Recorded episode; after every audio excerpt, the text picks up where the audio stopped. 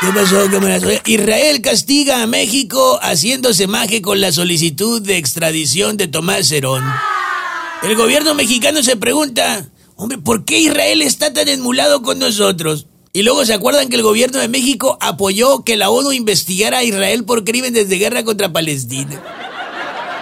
Este gobierno no se cansa de lanzar boomerangs que se regresan y se les estrellan en la puritita jeta.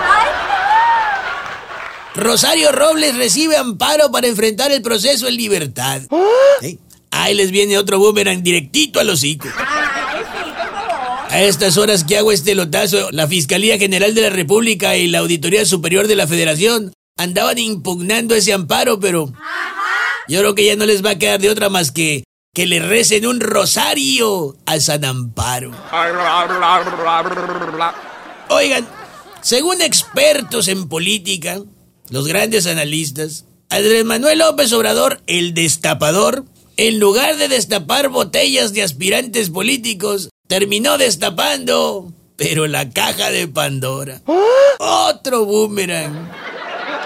Boca les hace falta para tanto autotrancazo que se dan.